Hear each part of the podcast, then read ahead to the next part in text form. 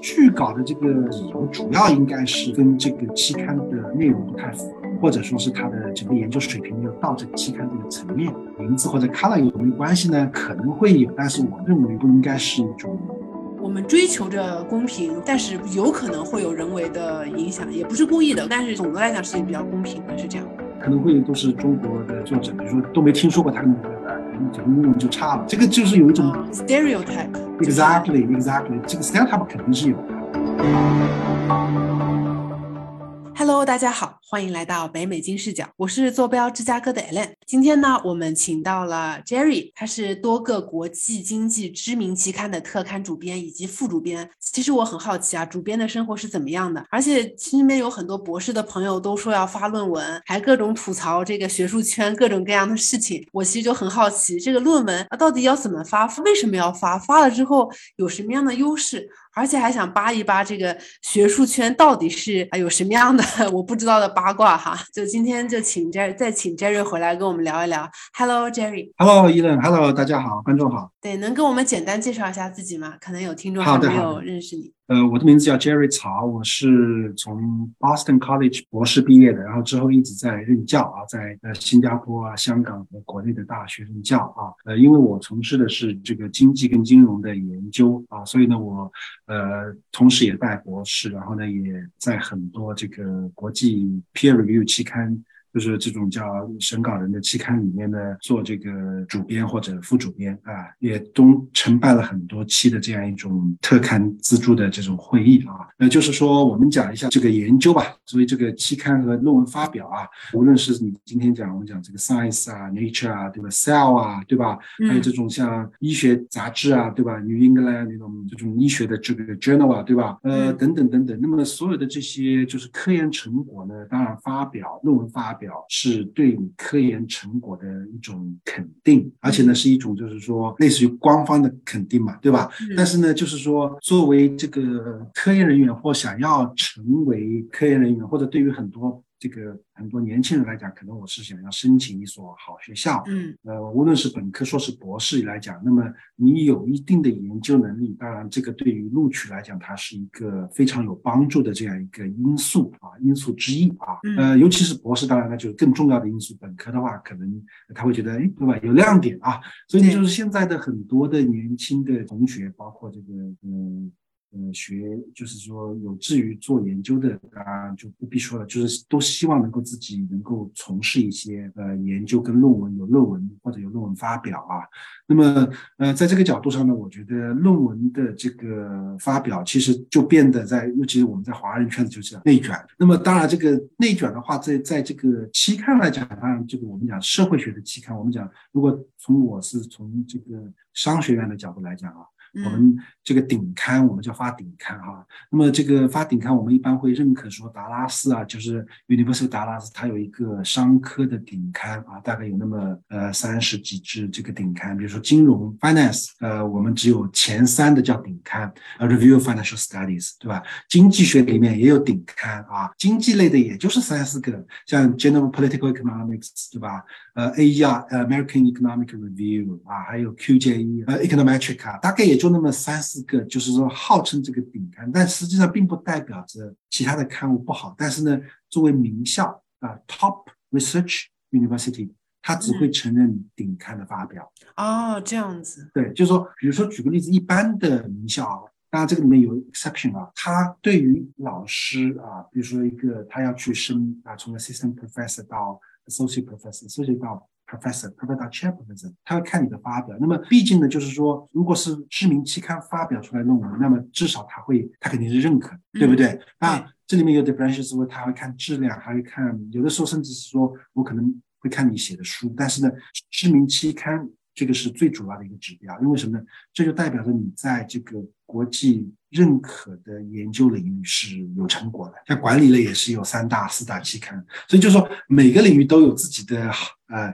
认可的顶刊了啊。所以你要发论文，假设论文发表是你作为你的一个任务，当然你希望能够发在顶刊上。但我我并不是说明发在其他期刊上的这个论文的质量不高或者怎么样，因为懂行的人还是会知道的。对，哎，那其实呃，说到顶刊啊，那现在华人在顶刊上发表的这个机会或者趋势怎么样呢？就大家那个呃文章被录取的。会有高越来越高的这种趋势吗？啊，我觉得这个是 beyond the Chinese community，right？那但是呢，就是说我们如果看一个顶刊的这个接受率，叫接受率 acceptance rate，哦，接受率，呃，那么大概是百分之二到三。就你说华人吗？不是华人，整个是所有的文章是吧？哦。那么，比如说像我刚才提的这个，比如说金融里面的三大或者经济学里面的四大，whatever 啊，嗯，呃，百分之三到四意味着五十篇，就是你投到期刊里面五十篇里面中一篇。如果是华人啊，那个我不觉得这个地方会特别的说会区别对待华人，但是呢，就是如果你做的研究是跟中国经济相关的，那这个概率肯定是更低了。对，是这样的。为什么我会问这个问题？是啊，我听过有一种说法，哎，说这个圈的，哎，大家都是，呃，有有那种，呃，都是这个学校的，哎，大我们都是业务的，所以我这个你这个上的概率就会更高。或者就说，哎，大家全都是白人，哎，是白人，所以啊，评委都是白人，那你这录的概率也更高。当然，可能只是我听说，会有真的有这种事情吗？或者说，审稿的标准应该是怎么样的？怎么样的论文会会？被顶刊选择发表呢？好的，作为一个期刊呢，它的这个审稿的程序啊，我们讲，因为任何人我写一篇论文，我我可以投过去嘛，对不对？这个本身他没有办法说你可以不投，对吧？投过来你要钱了，对不对？很贵的啊，这个顶很贵啊，多少钱？有些期刊一投过去，这个审稿费都是嗯一千美金、两千美金算的啊。呃，几百美金是正常，对吧？那当然，这个为有审稿费跟没有审稿费，有些期刊好的期刊也是没有审稿费。这个里面就是说，它也是一种 screening 的 device，它是一种筛选的标志嘛。它希望你不要乱投，对不对？这个很正常，因为作为 editor 的话，工作量很大的，对不对？对，可能每天都要有稿件投过来，我就要处理，我就要作为期刊，它怎么一个审稿的流程呢？比如说一篇论文，呃，投递到我的期刊来了。对不对？那我一般的这个一个期刊可能会有好几个主编，那么比如说这个领域是我的，那他就自然把我的这个我的手上了。那我呢，首先会看，我是要拒掉它，就是我们叫 desk reject 秒拒，这叫啊，就说还没有发到这个审稿的流程，editor 就拒掉了。有很多论文就可能会被 desk reject，因为这个 editor 认为这篇论文可能，比如说跟这个期刊的 scope，它的论文的一些发行的一个范围范畴。不太符合，它就会秒拒。当然，有些人会推荐你去其他期刊，对吧？那有些认为哇，写的太差了，这个英文不好读。比如说他读了第一页，他觉得哇太烂了，直接秒拒，对吧？那么刚才你说的这个有没有那个？一般是一看哇，都是中国的这个，他觉得你可能有些人会觉得中国人的英文不好，秒拒。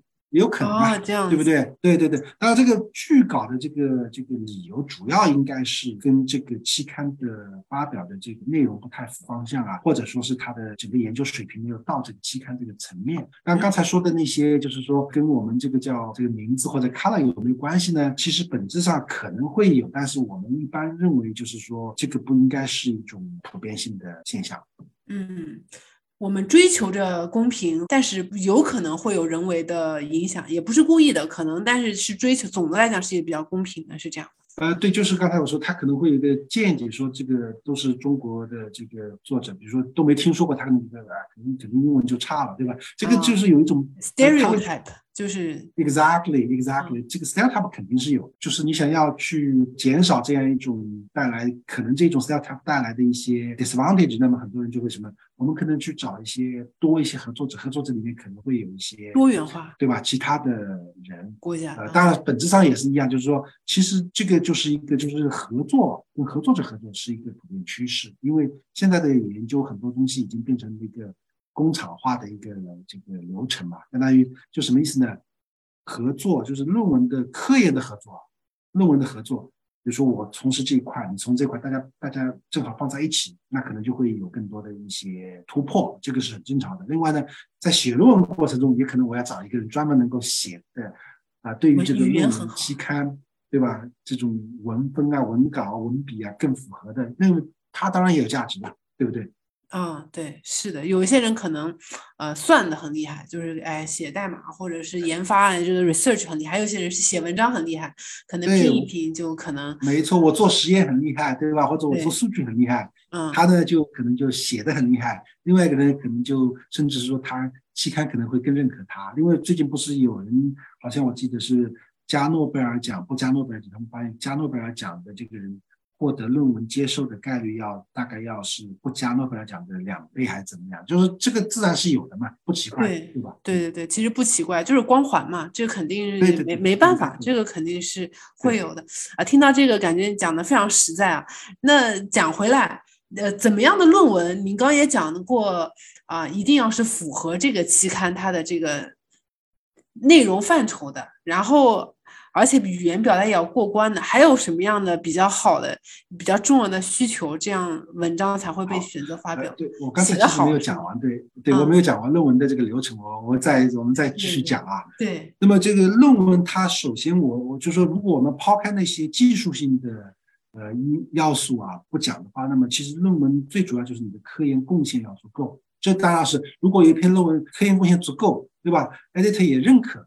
那当然他会给这个任务机会了，对吧？你也不过关改一改嘛，对不对？呃，找个这个 editor proof 去去 copy 去 proof 一下嘛，去改你的文字嘛，对不对？就是，科研贡献是第一位的。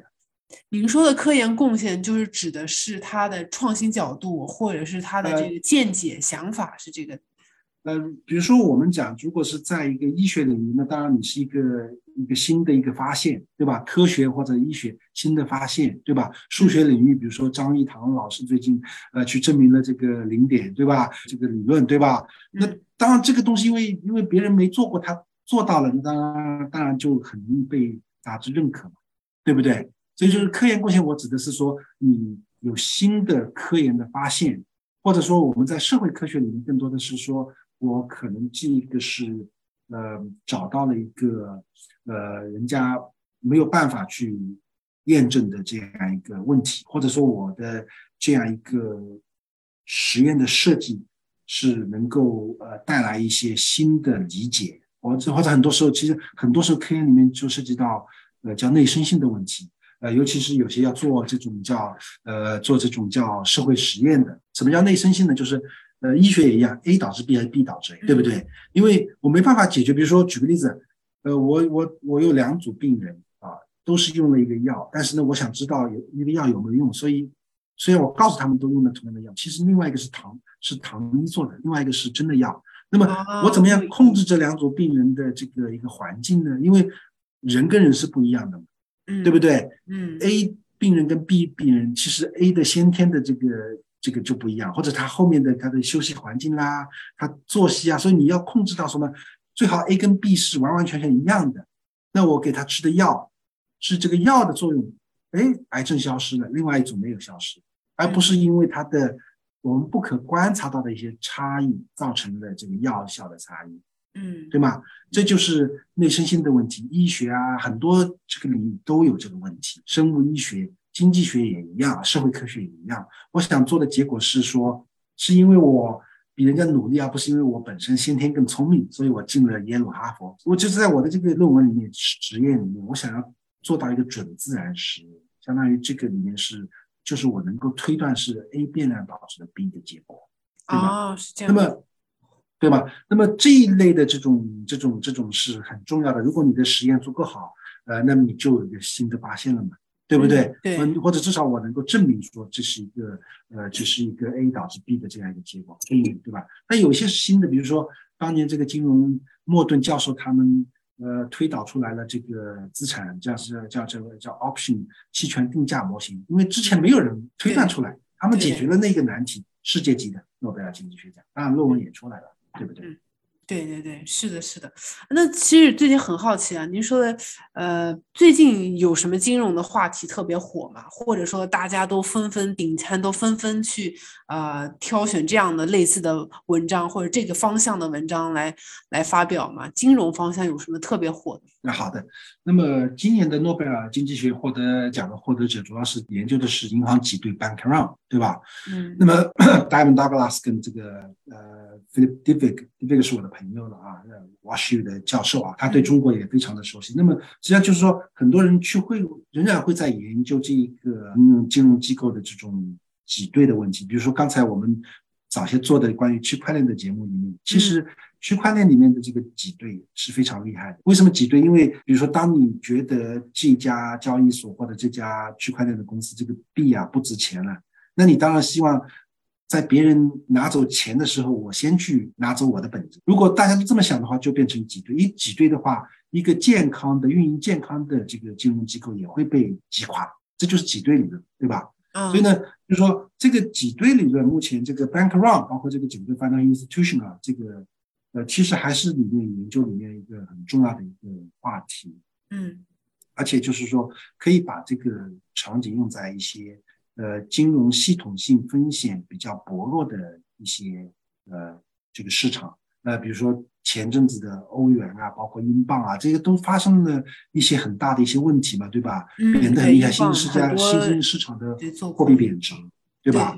呃，那么，那么就会造成一个金融系统的一个脆弱性。那么最近包括很多这个学者在研究的，比如说像现在的客户环境下人的健康、企业的这个健康程度，包括它是不是能够有一些 resilience。这个就很多人在研究啊，怎么样能够在我们现在这个大的这个疫情流行的这个情况下，呃，那么怎么样让企业、让金融市场更健康？这个都是一些很很有意思的话题。而气候也是一个领域，呃，包括这个 climate change，包括这个。 呃，这个领域 ESG 这些都是属于当下的热点所在。对，哎，其实听你这么一说，我一开始觉得期刊离我挺遥远的哈，但是听听这个期刊讲的话题，我都还挺感兴趣的。因为像 COVID 呀，或者是 ESG 啊，还有你讲的这个英镑，是前段时间英国 英镑暴跌啊，就养老养老金爆仓这个话题，我们之前也做过，就是感觉其实还是挺贴近最近现在的情况吧，不是那种 特别呃玄学的一些数学，就觉得觉得还。还是挺有意思的，有空可以去读一读。呃，我刚才说科学贡献是第一位的，那么你对要写这篇论文，怎么样能够让期刊接受？是主编也认可，主编认可之后呢，主编会把你的论文就是送到一个送审环节。这个送审环节一般是有匿名审稿人去审你的稿，主编本身也可以成为匿名审稿人啊。哦，这样。或者说他不想匿名也可以，对吧？一般的期刊呢会有两到三个匿名审稿人，有些可能就一个，但是一般的情况下是多个匿名审稿人。那么，比如说，就是主编我这边论文过来了，我觉得 OK 啊，我觉得就是我没有 desk reject，没有直接拒掉，对不对？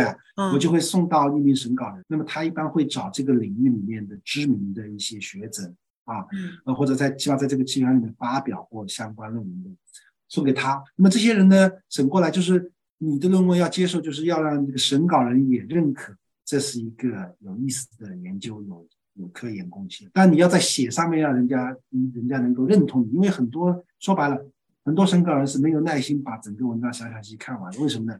他他可能要审的稿很多，对啊，所以呢，就会他一般会读什么标题 abstract 第一页，或者我们叫 introduction。那么你当然你要在这个里面体现你的科研价值，你要在前面去写，嗯，对吧？对，是，所以一千刀还是挺值的啊，因为毕竟是这么多大牛啊。你的合作者，这些都是你的 signal 里，你这篇论文里的价值。对，是的。那么就是说，如果这个秘密审稿人他比如说审下来，大家都认为这篇文章贡献不够，去掉，那么这个时候主编也虽然他可能喜欢，他也没办法啊，对吧？所以就是说，主编并没有这个里面有绝对的话语权，说一定要怎么，但是他可以还再找一个审稿人，但他期刊有他自己的流程。你不可能一直去找不同的审稿人嘛，对不对？对，要尊重审稿人的意见。那么，如果比如说举个例子，就是说，呃，这个审稿人觉得这个文章科研贡献可以，他们也觉得 OK，他们可能会就是反馈一个意见。意见过来之后呢，可能是比如说 editor 一般会就是拿到这些意见，revision、major revision 啊，呃，reject、resubmit 或者就 reject 等等，有这些 minor revision，就是大改、小改。或者说叫呃退回拒稿，但是仍然可以让你重新这个投回来。还有就是有些就直接拒了，那就没办法，对吧？那么这个时候，这个作者这些作者就获得了一个机会，那么他就会在规定的时间，半年、一年，期刊一般会有一个时间的嘛。呃，有些就一年，你在一年之内你就改，根据这个审稿人的意见改啊。那么改了之后呢，再投回去的时候，再投回去的时候，主编就会请同样的审稿人，那他可以请不同的。审稿人，但一般来讲就会请同样的审稿人继续审啊，是这样。整个这个过程可能会要两到三年，三到四年，需要这么久。哎，呃，有的时候甚至是说我改了两轮了，我按照这个审稿人改了，改完之后还被人家拒掉了，也有可能，就不地道嘛，但也有可能，因因为你可能你改的不好啊。所以其实整个过程还是一个比较长的，比我想象的是要更长的一个过程。那其实这样花了两三年的时间，我投中了之后，到底会有什么样的好处呢？对好处嘛，这个就是大好处，对吧？那么对于很多，比如说这个在美国的话，包括国内现在有很多这个叫我们叫终身制啊。其实中国严格上是没有终身教授制，是美国的。因为什么呢？就是如果我能够有论文的发表，作为年轻的教授来讲，那么他能够拿到 tenure，能够升到这个 associate professor，或者说再往上升，对不对？啊，那么作为这个一般的这个学者来讲。或者说，刚才一边讲的，就是说，可能那些人是申请学校的。那当然，你有一篇好的论文或者发表的，其实发表没发表，呃，这个地方区别大不大呢？我觉得论文好的话不大啊。但是如果你有论文发表，当然人家会觉得，哎，这个孩子可能不错啊。那他会问一个下一个问题，是不是你做的？所以很多时候有论文发表未必一定是件好事，对不对？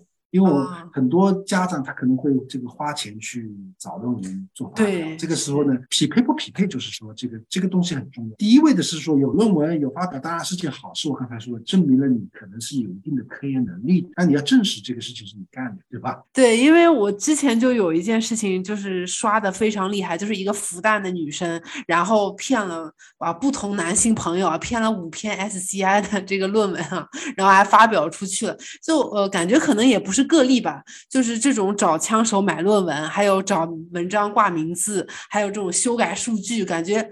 很多很多的骚操作啊，造造假，就这件事情是真的吗？或者说，中国和美国这种学术界的风气到底是怎么样的呢？我们听到的这种新闻，你是真的吗？或者说常见吗？那当然是真的了，因为这里面其实其实我觉得应该从两个角度去看啊。第一个呢，就是科研环境，我们讲就是说，这个整个美国的这个大学，包括这个科研机构的科研环境，相对是比较的宽容。那么为什么在中国有很多科研造假？当然，第一个我觉得是。是人品的问题，这个我们不谈啊。那么第二个，很多时候呢，是因为什么呢？比如说，举个例子，在中国，你是医生，你必须要发论文才可以有职称，你才可以晋升。嗯。但是你如果是一个医生，职业医生，他怎么可能有时间去做论文？你想，中国的医生多忙？所以，中国在医生领域论文造假是最多的。哦，是这样。原因是因为这是一个体制造成，不能完全怪医生，对不对？呃，因为真的是要能够。既能够行医又能够写论文，这样的人本来就凤毛麟角。对，是的，是的啊。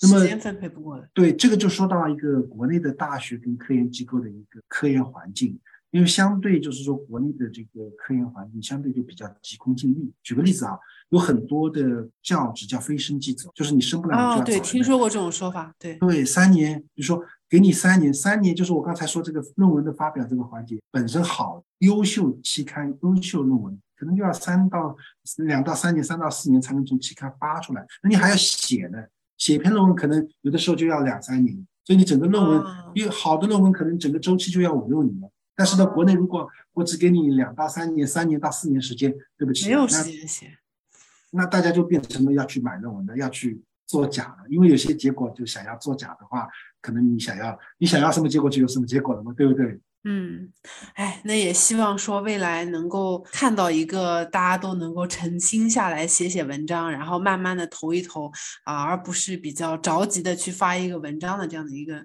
一个未来吧。那也非常谢谢 Jerry 啊，今天跟我们讲了关于这个期刊审稿的流程啊，然后还讲了一下这个有什么样的坑啊，然后一步一步怎么走的，然后那个这个学术界的这个情况到底是怎么样，科研的这个风气怎么样？那非常谢谢。Jerry，那最后 Jerry 还有什么想要跟我们聊的吗？好的，我觉得这个可能更多的是针对一些专业性的观众啊，针但是针对一些普通的一些这个我们讲这个普通人吧，啊，或者说你要申请学校，或者说想要。这个未来也许会从事科研，也许不从事科研，对吧？甚至公司，对吧？那我觉得有一个很好的习惯，就是笔耕不辍。就是如果你有一些认识、有些见解的，我建议你就是把它写出来，写成文章，英文的也好，中文的也好，尽量能够发到。因为现在有微博、博客啊，whatever 很多的嘛，包括一些可能一些财经或者一些呃 whatever，就是这种这种网站，对吧？如果人家能够认可你的话，那你可以经常的写啊，因为其实就是你只要不断的。发出你的声音，然后呢，通过文章，通过其他的方式，让人家认可你，我觉得这才是一个积极向上的一个思维。是这样的，对，就是在那个自己表达想法，然后跟你想法相近的人就会啊来 reach out 你，然后你们就可以一起做些事情。那对我来讲，我收获比较大的是，我以前觉得我不太会去看期刊的，但是我后来又觉得您分享的东西其实还是很有意思的。就最近这些讲的话题，就是如果说呃大家想要了解一下某一些行业的趋势，或者是现在这个啊诺贝尔学奖颁的都是谁，大家其实可以了解一下，看看跟我们生活息息相关的现在和未来都怎么样了。对，那啊非常谢谢 Jerry，最后，然后我们这期节目的就就到这里结束了。如果喜欢我们节目的话呢，欢迎订阅和收藏啊，我们下期再见，拜拜。跟金视角聊人生，感谢您的收听。请在各大播放平台和公众号上搜索“金视角”，订阅我们的栏目吧。金融的金，事件的事，角度的角，一键三连，从我做起。我们下次再聊。